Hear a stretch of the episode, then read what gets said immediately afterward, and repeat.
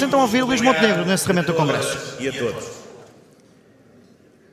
Que belo Congresso estamos a realizar hoje aqui em Almada. Neste 25 de novembro, que vai ser marcante para os próximos anos em Portugal. Entusiasmo, alma, calor humano, intervenções brilhantes sobre o presente e o futuro do país. Muito, muito obrigado a todos.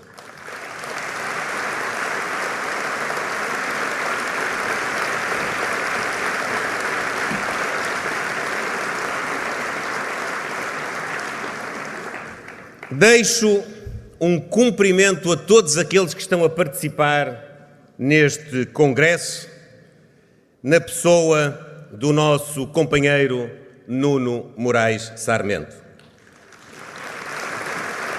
A intervenção dele marcou-nos.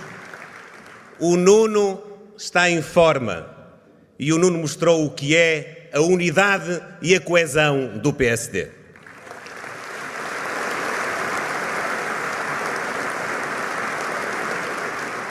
Permitam-me que cumprimente muito especialmente a doutora Manuela Ferreira Leite e o presidente Aníbal Cavaco Silva.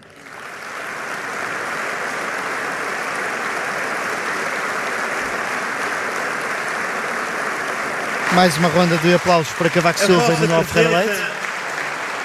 Também nos enche a alma, também nos dá alento e tem um grande significado para nós. Nos dois, quero aproveitar para saudar todos aqueles que me antecederam no exercício destas funções. Quer aqueles que o fizeram estando na oposição, quer aqueles que o fizeram governando o país.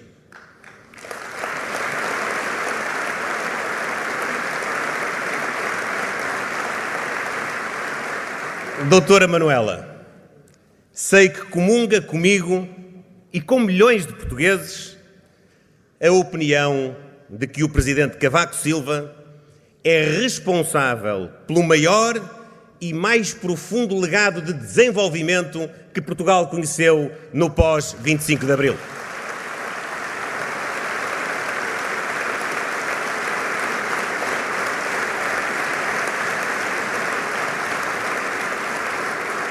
Quero dizer-lhe, Presidente Cavaco Silva, de toda a minha gratidão, mas, sobretudo, do grande orgulho que nós temos no PSD pelo trabalho que desenvolveu à frente do governo de Portugal.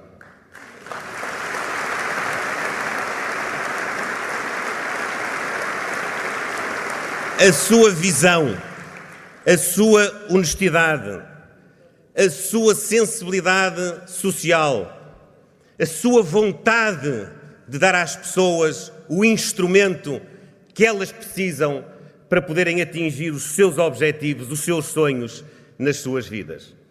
Esse legado, essa marca, são uma referência e são, sobretudo, uma grande inspiração para aquilo que vamos fazer em Portugal nos próximos anos.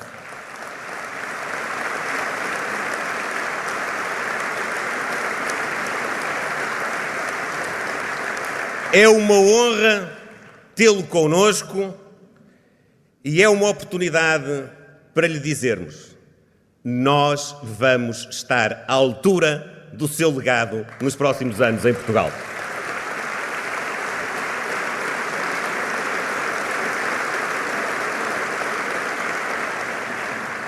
Caras e caros congressistas e caros portugueses, o PSD está a mostrar aqui hoje que é uma grande instituição.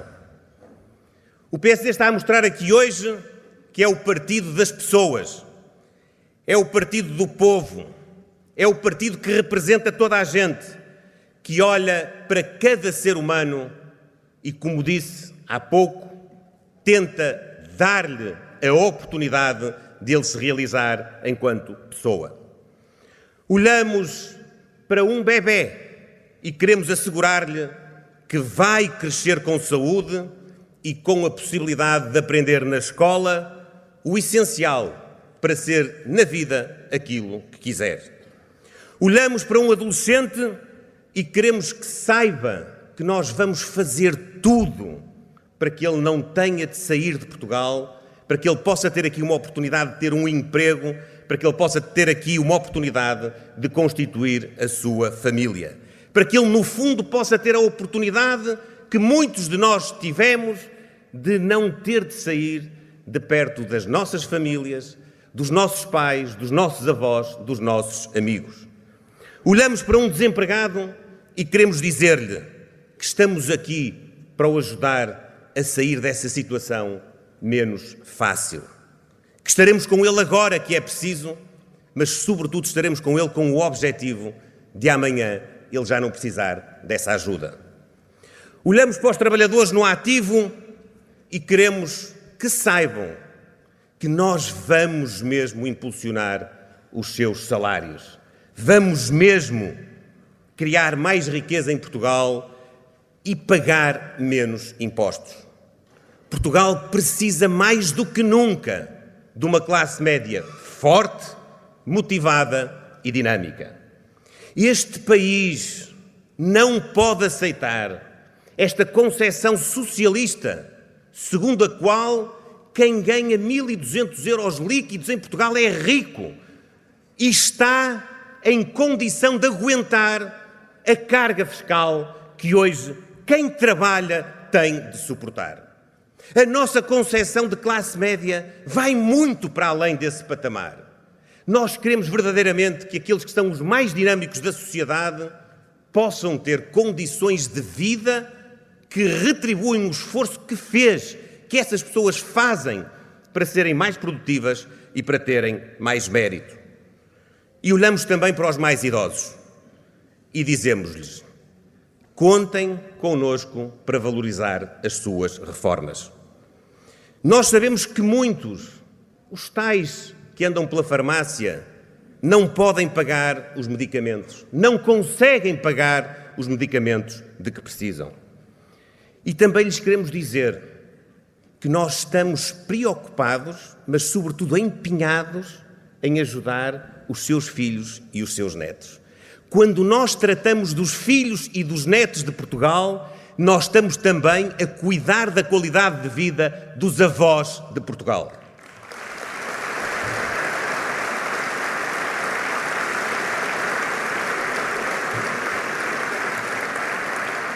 Finalmente, também quero dizer que nós olhamos para as empresas e para as instituições sociais e para todas as pessoas que nelas trabalham.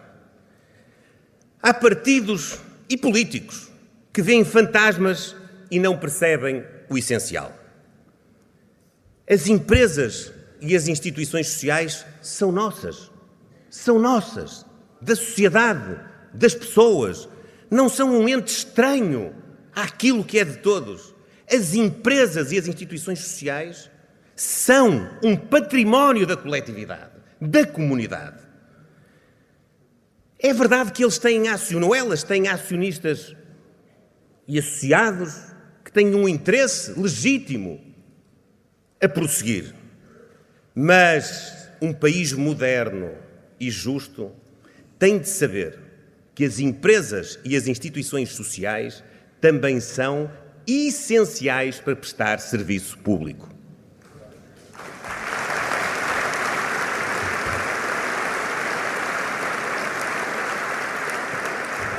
Nós precisamos, como hoje muitos aqui disseram, de criar mais riqueza. Mas essa riqueza só conseguirá ser criada se nós tivermos uma sociedade que aproveite as capacidades e as sinergias dos três setores: público, privado e social. As concessões que põem o Estado contra as empresas e contra as instituições sociais são concepções tacanhas que levam invariavelmente, está provada em Portugal e no mundo, à pobreza e ao insucesso. Caras e caros congressistas,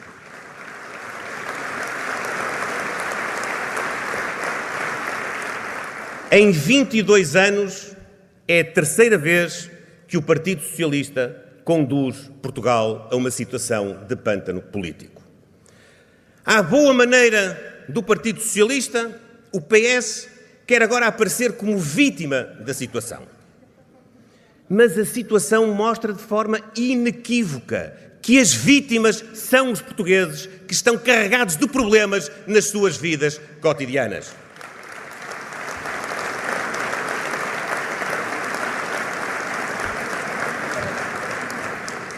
Não há como disfarçar. O primeiro-ministro de missionário e secretário-geral de saída do Partido Socialista e os dois aspirantes ao seu lugar, os três querem aparecer aos olhos dos portugueses como vítimas. Não viram, não leram, não sabiam, não se aperceberam. A culpa há de ser da direita. A culpa há de ser do Passos. De vez em quando a culpa até há de ser do Cavaco. A culpa já foi dos anos 80. E qualquer dia a culpa vai ser do 25 de novembro. Mas o 25 de novembro que conta é o de 2023. É este onde nós estamos a arrancar para conquistar a confiança deste país, a capacidade desta geração em fazer melhor do que aquilo que os socialistas fizeram. Primeiro momento em que o Congresso se levanta para aplaudir Luís Montenegro, depois desta referência de que para o PS eh, só há um culpado, que é eh, Passos Coelho, Cavaco Silva, ou agora ao 25 de novembro, uma referência também muito feita por Carlos Moedas. Estas três personalidades são do núcleo duro disto tudo. Foram do núcleo duro disto tudo nos últimos oito anos. Podem vir agora uns com falinhas mais mansas, outras de megafone em punho, mas, como diz o adágio popular, são todos farinha do mesmo saco.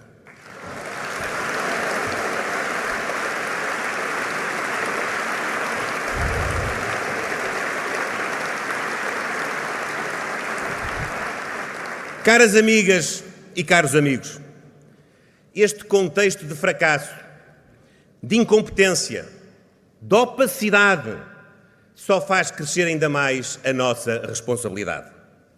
O PSD tem de ser o farol da esperança, a luz, a ambição para o futuro do país.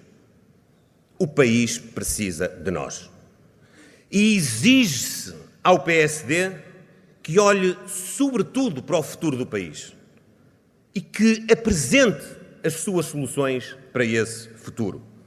Eu não tenho dúvidas e quero que me acompanhem nesta visão. Nós só ganharemos e só vamos ganhar, porque nós vamos mesmo ganhar, as eleições de 10 de março.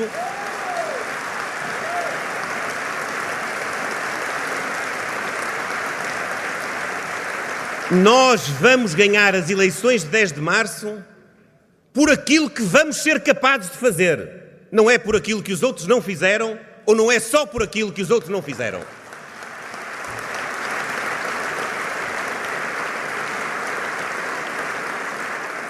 Como diria um grande artista português, este é o momento para fazer o que ainda não foi feito. Música que, que, aliás, foi escolhida por Hugo Soares na última edição da Vichy Soase esta sexta-feira. Em que o mundo e a Europa vivem tantas tensões e incertezas, Portugal não pode, não deve embarcar em aventuras. Temos de ser ousados e disruptivos, mas também temos de ser responsáveis e realistas. Temos de recuperar credibilidade e confiança. Estes oito anos e este fim de ciclo de oito anos foram muito maus, quer do ponto de vista interno, quer do ponto de vista externo. É preciso unir Portugal. É preciso, em primeiro lugar, unir gerações e dar prioridade máxima aos jovens. Em segundo lugar, unir setores e celebrar um novo contrato social. Em terceiro lugar, unir pessoas e não negligenciar a demografia. Em quarto lugar, é preciso unir empreendedores, estimular a economia e criar mais riqueza. E em quinto lugar, é preciso unir as instituições, promover a transparência e erradicar a corrupção. A seu tempo,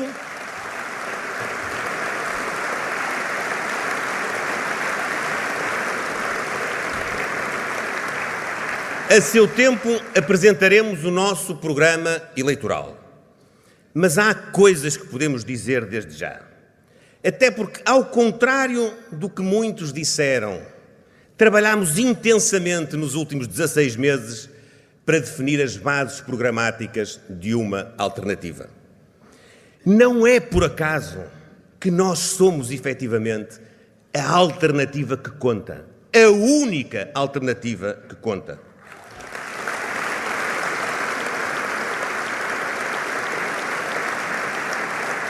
Quem quer mudar de governo e ter um primeiro-ministro diferente tem de votar no PSD.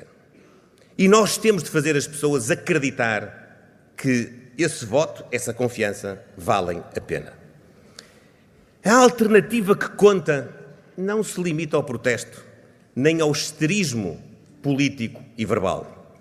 A alternativa que conta é abrangente, é moderada, é agregadora e recebe de braços abertos muitos independentes e até muita gente que não tem uma visão política de base igual à nossa. A alternativa que conta percorreu o país, a falar com as pessoas e com as instituições. E por isso se declarou e declara pronta e preparada. Serei o primeiro-ministro que Portugal precisa nos próximos anos. Aqui Luís Montenegro a dizer que só há uma alternativa caso o país queira outro Primeiro-Ministro, é mesmo votar no PSD, porque lá está, Montenegro já disse que se não for o mais votado não assume o lugar. E aqui a afirmar que está capaz de assumir esse lugar, mais uma vez, aplaudido de pé.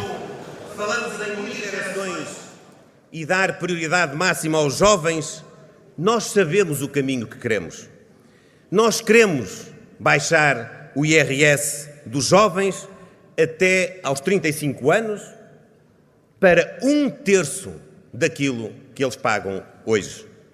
Nós queremos.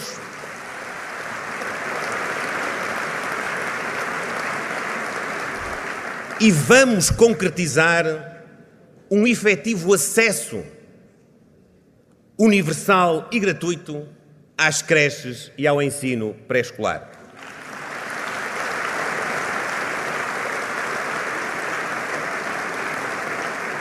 Nós vamos sem truques. Repito, a época dos truques vai acabar. Nós vamos sem truques.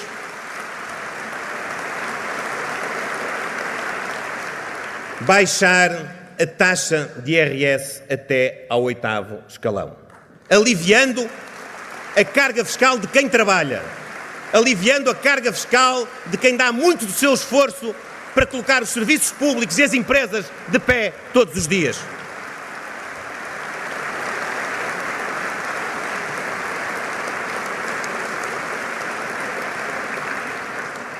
E nós vamos valorizar os salários. Eu quero aqui dizer, com humildade democrática, o aumento do salário mínimo nacional que aconteceu nos últimos anos em Portugal e que foi uma decisão do governo do Partido Socialista, foi uma boa decisão. Aqui, aqui a dar esta de borda, como o se costuma dizer ao PS e ao governo de António Costa. Mas agora vem a crítica. a falta de esforço para aumentar o salário mínimo. O problema de Portugal é que enquanto o salário mínimo aumentou muito, os outros estagnaram ou ficaram quase na mesma. E hoje são cada vez mais os portugueses que estão no nível do salário mínimo ou muito pouco acima do nível do salário mínimo. Esse é que é o problema de Portugal.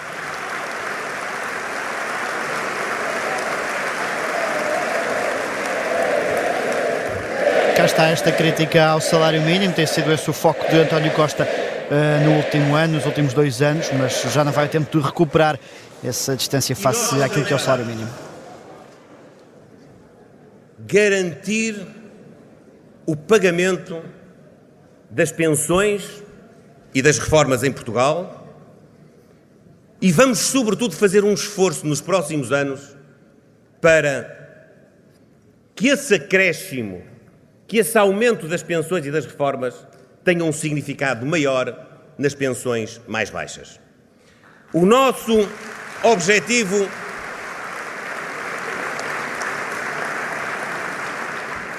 O nosso objetivo é claro. Nós não vamos cortar um cêntimo a nenhuma pensão. Nós vamos.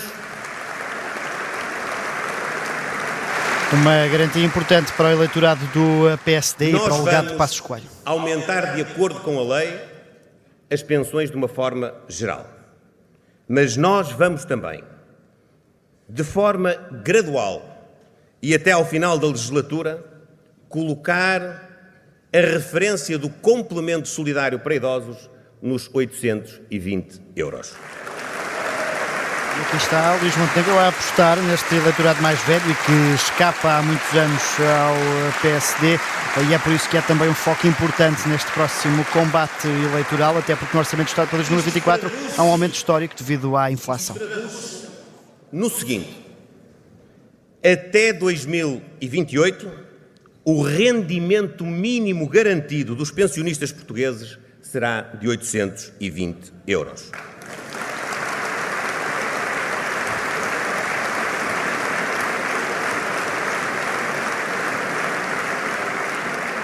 Este objetivo é realizável, não coloca em causa o equilíbrio das contas públicas e, para futuro, eu vejo como intercalar para que numa legislatura seguinte o rendimento mínimo garantido de um pensionista possa ser equivalente ao salário mínimo nacional atualizado.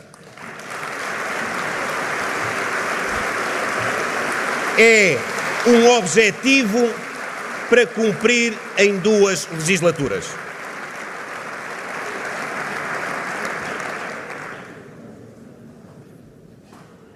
Admito que muitos saltem já a questionarmos sobre as contas para financiar estas medidas. Nós temos as contas feitas e vamos apresentá-las com detalhe. Acreditem, face à despesa que há hoje em Portugal com as pensões e com o complemento solidário para idosos, estes objetivos, não sendo fáceis, exigindo boas políticas públicas, exigindo cuidado financeiro, são realizáveis. São mesmo realizáveis. Garantia de Luís Montenegro que vai conseguir este objetivo ou, é, ou chegar a, a cumprir esta declaração de intenções de equiparar o rendimento mínimo de um pensionista ao salário mínimo nacional. Nos empenhamos em unir os setores público, privado e social e queremos celebrar um novo contrato social.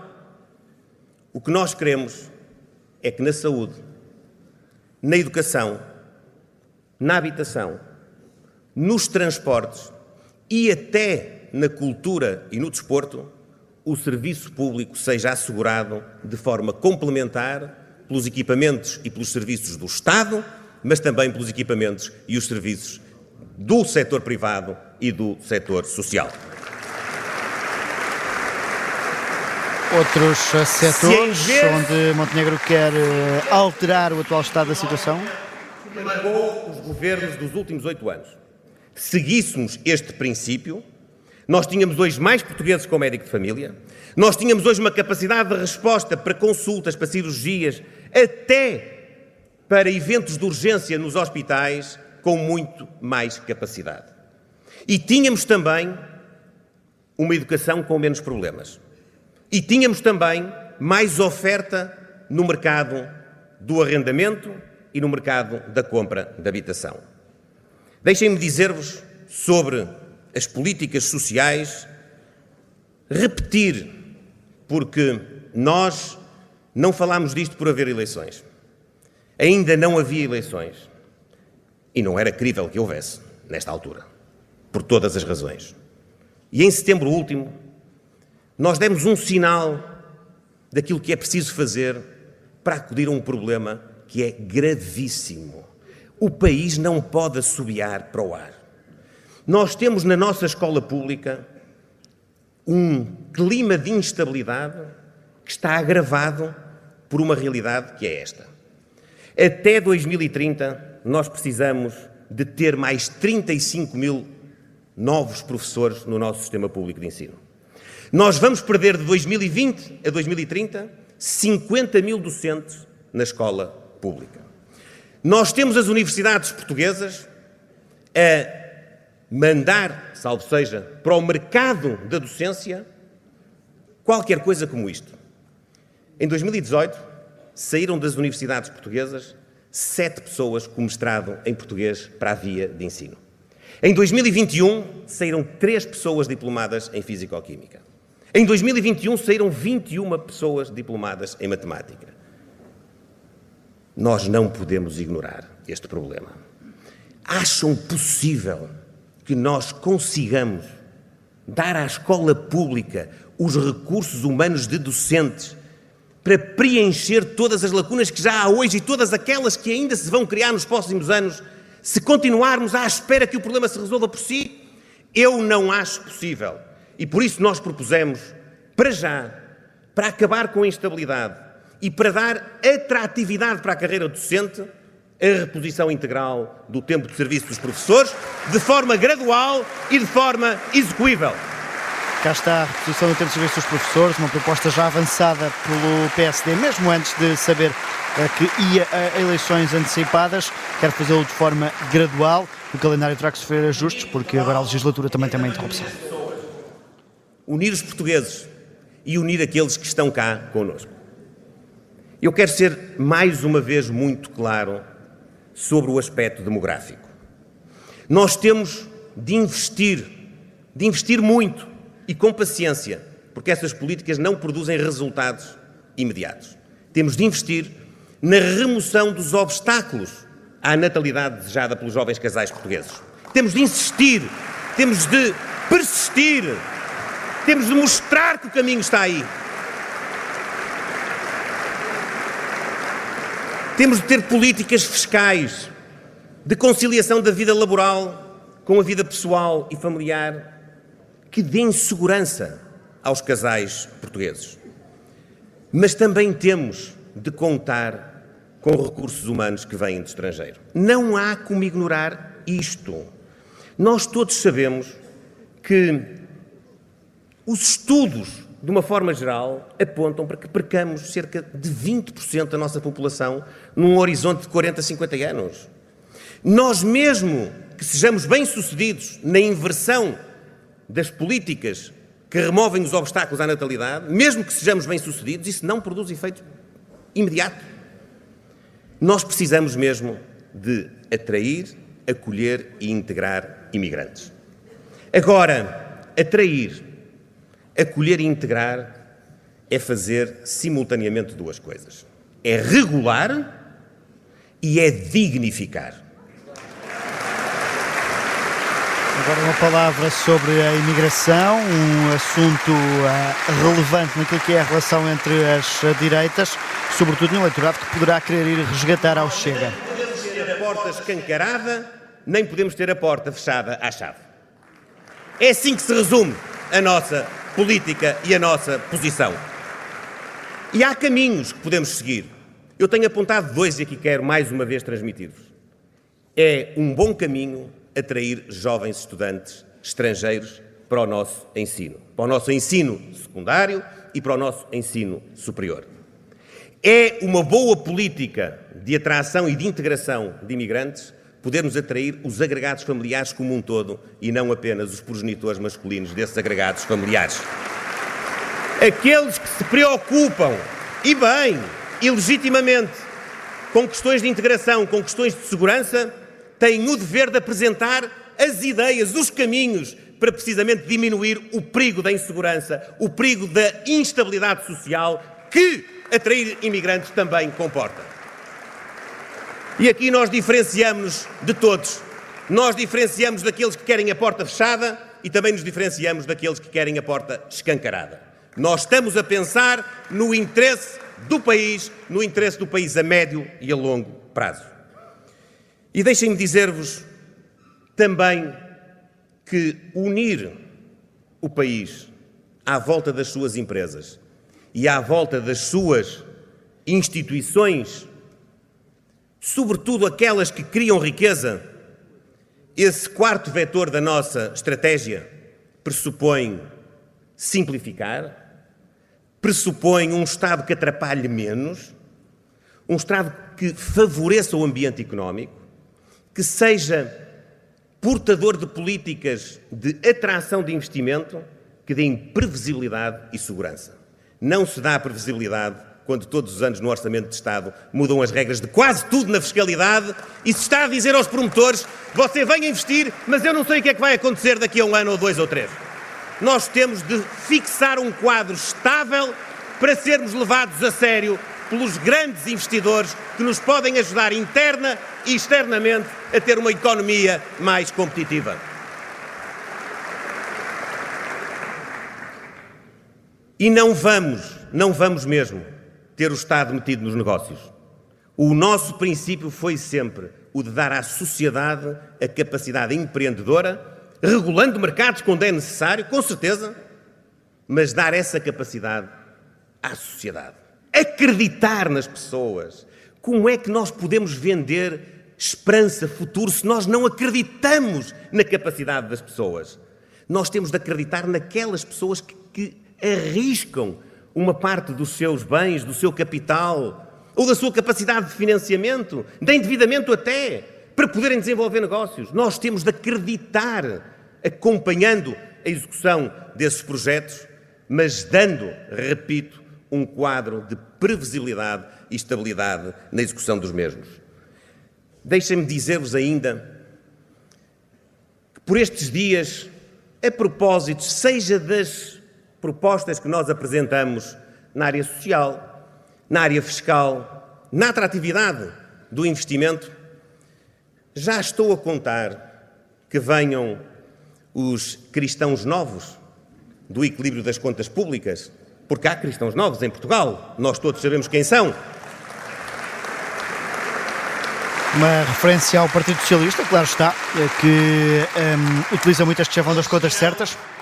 Querer dizer, mas eles agora prometem tudo, ou eles estão a fazer o contrário do que fizeram quando tiveram que cumprir o papel que nos deixaram e que nós não podíamos mudar quando levaram o país à bancarrota. Eles têm essas narrativas todas, mas nós sabemos e o povo também sabe. Quando esses cristãos novos nos vos vierem dizer isso, convém dizer-lhes uma coisa que eles não perceberam. As contas equilibradas para o PSD são um pressuposto, são uma condição da política económica e das políticas públicas. Não são o fim das políticas públicas.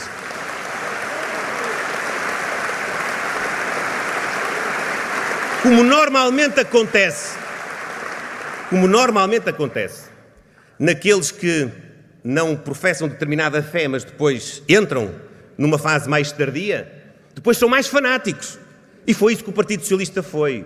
As contas públicas portuguesas hoje estão equilibradas, sobretudo à custa de mais impostos e, sobretudo, à custa de engavetar todos os grandes investimentos públicos que eram necessários nos principais sistemas públicos em Portugal. Nós não somos cristãos novos, nós somos cristãos por convicção. Aqui uma referência às muitas cativações com que o PS tem ao longo dos últimos oito anos conseguido essas contas certas e também, é claro, o governo de António Costa, eh, aumentos sucessivos da carga fiscal sobre os portugueses e as empresas. Caros e caros amigos, é preciso unir as instituições, promover a transparência e erradicar a corrupção. Temos de ter um Estado mais eficiente, com menos burocracia, porque ela é a porta muitas vezes desses comportamentos desviantes. Temos de regulamentar atividades como o lobbying. Temos de conseguir criminalizar o enriquecimento ilícito, mas temos, sobretudo, que ser nós a dar o exemplo de exigência ética na política, no exercício de cargos públicos. Agora aqui a tirar também aquilo que têm sido os casos e casinhos deste último governo de António Costa e sobretudo aquele que deu origem a esta demissão. Caros amigos, estimados portugueses, eu sei bem que a tarefa que tenho pela frente e que temos pela frente é uma tarefa gigante.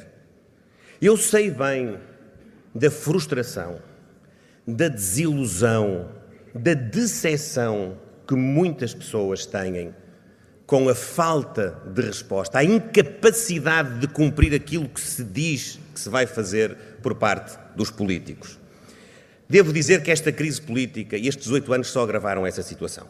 Sinceramente, só agravaram essa situação.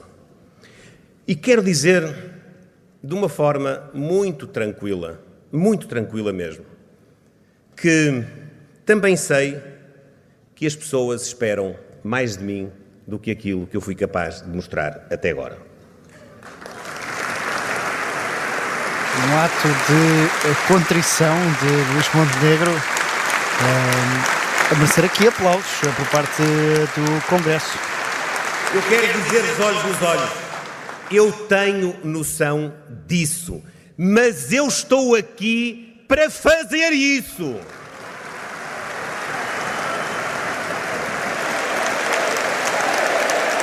Agora merecer um aplauso de pé, Luís Montenegro, com esta declaração de que está pronto para esta intensificação do combate político.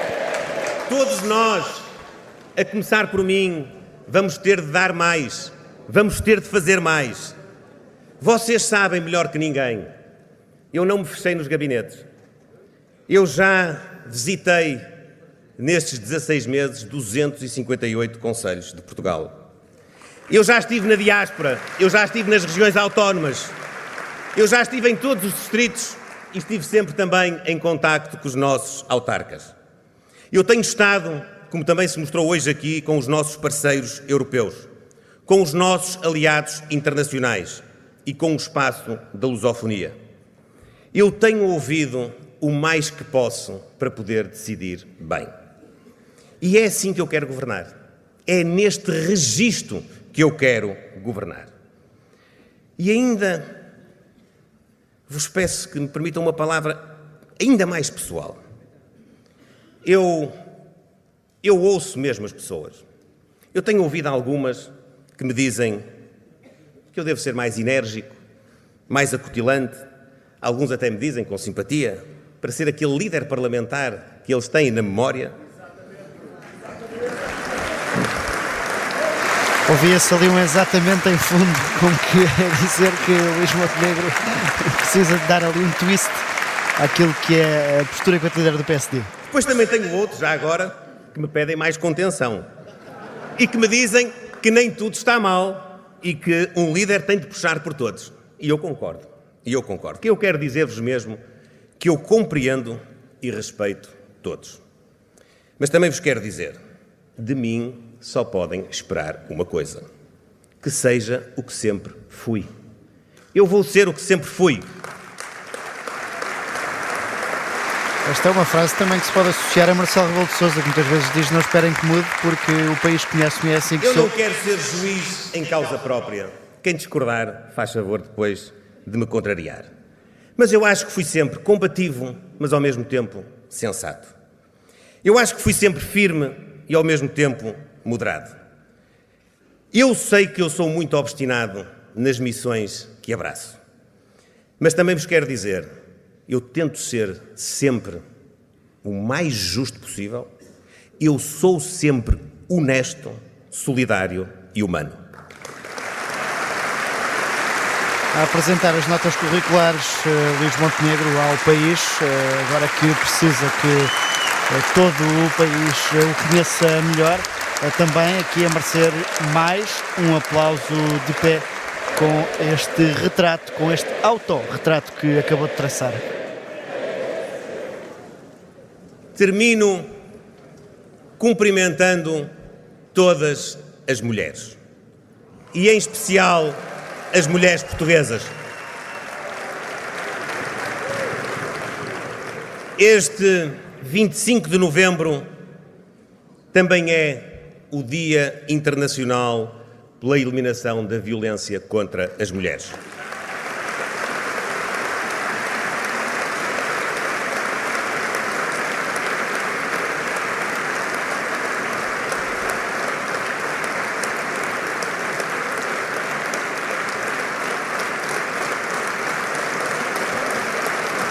Aplauso prolongado para esta referência, agora com a sala a levantar-se ao fim de alguns segundos para esta evocação do Dia Internacional contra a Violência eh, contra as Mulheres. A merecer aqui um cumprimento especial de Luís Montenegro. Num eh, longo aplauso que ainda dura, como a podemos ouvir em fundo. Montenegro aqui já aproximar-se da reta final do discurso de encerramento. Não há dúvida que as mulheres merecem e este aplauso forte e sentido eu proponho que tenha para nós também o significado de evocar as 25 mulheres que pereceram este ano às mãos de ataques de violência doméstica.